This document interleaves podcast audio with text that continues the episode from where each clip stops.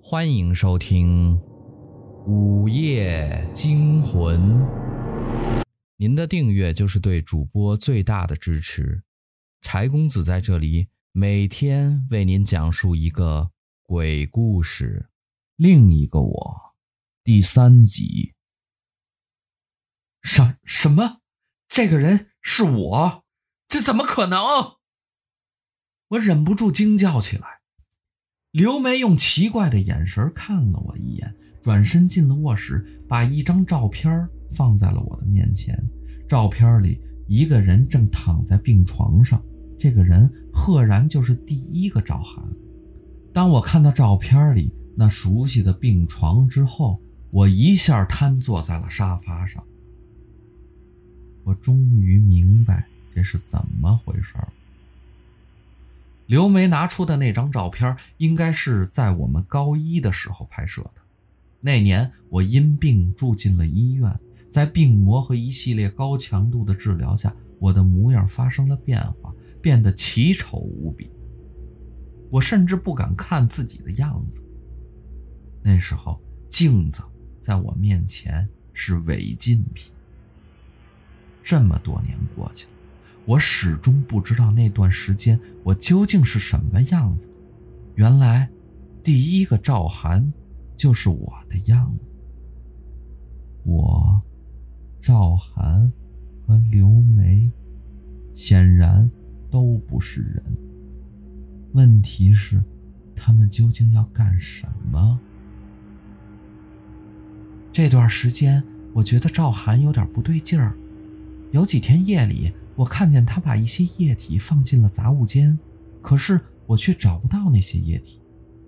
最奇怪的是，第二天我问他的时候，他却说根本没有带回什么液体。说着，刘梅把目光转向了杂物间。赵涵把一种液体带了回来。当刘梅问他的时候，他却不记得。我猛然想到了一种可能：带回液体。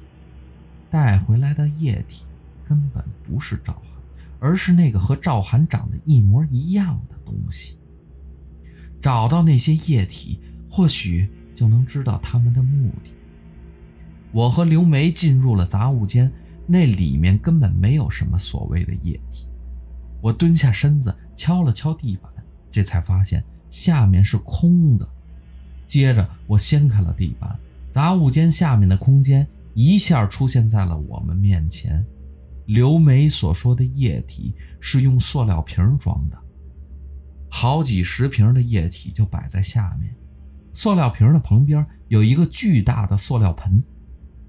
我打开了其中一瓶液体，一股刺鼻的味道扑面而来，我的脸色一下变了。这是一种强酸，他们要用这些强酸干什么呢？说完，我急忙爬了上来。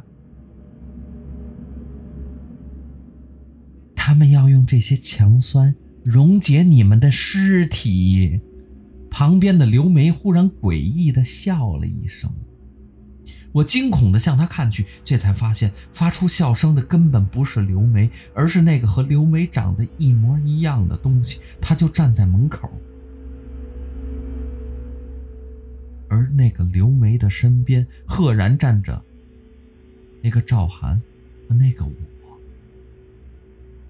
我的心沉了下去。你一定会问，我们为什么会缠上你呢？刘梅诡异的笑着。我们缠上你的原因很简单，那就是。你们的生命都是不完整的。我们的生命都不完整。我听到自己的声音在发颤。刘梅点了点头。我们三个游魂野鬼非常羡慕你们这些活着的人。多年前我们就注意到了你们三个，因为我们看到。你们整天把时间放在手机、电脑和游戏上，看着你们浪费自己的生命，我们三个没有生命的鬼魂非常气愤。终于有一天，我们心里出现了一个想法：有生命的你们竭尽全力浪费自己的生命，而珍惜生活的我们反而没有生命，这太不公平了。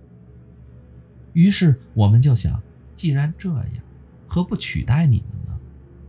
旁边的赵涵接着说：“于是。”我们三个分别潜伏在了你们三个的身边，一边熟悉你们的生活方式，一边把我们的脸捏成你们的样子。捏脸需要很长一段时间。那个我突然叹了口气。他们两个顺利的捏完了脸，我却非常倒霉，因为我照着你的样子捏脸的时候。你生病住了院，病愈之后，你完全变了另外一个人，我的脸算是白捏了。他们的出现是为了取代我，我终于明白过来，那个刘梅说的那句话并不是玩笑，这些强酸就是用来溶解我们的尸体的。那个我。和那个赵涵去吓我，就是想让我来刘梅这里寻找真相，因为只有这样，我刘梅和赵涵才能集中在这里，便于他们毁尸灭迹。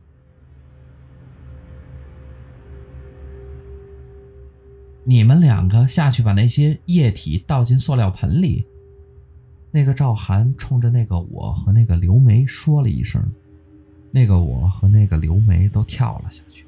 开始去倒那些强酸，我绝望的心中忽然浮现出了一个问题：既然他们是要集中我们，为什么赵涵不在这里？就在这时，那个赵涵忽然盖上了地板，接着他拉着我和刘梅逃了出去。你要干什么？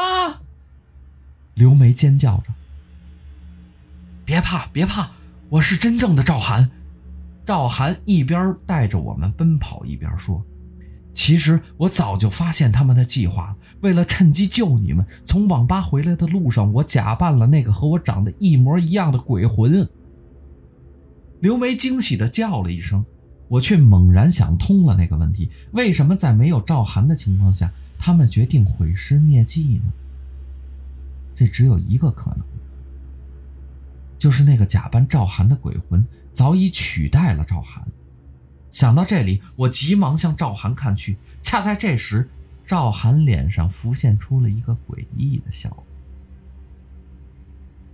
容。融入赵涵生活的最好的办法，就是赢得赵涵朋友的心。为此，这个鬼魂不惜背叛了自己的同伙。在我心寒到无法发出声音的时候，赵涵已经拉着我和刘梅跑向了前面的黑暗。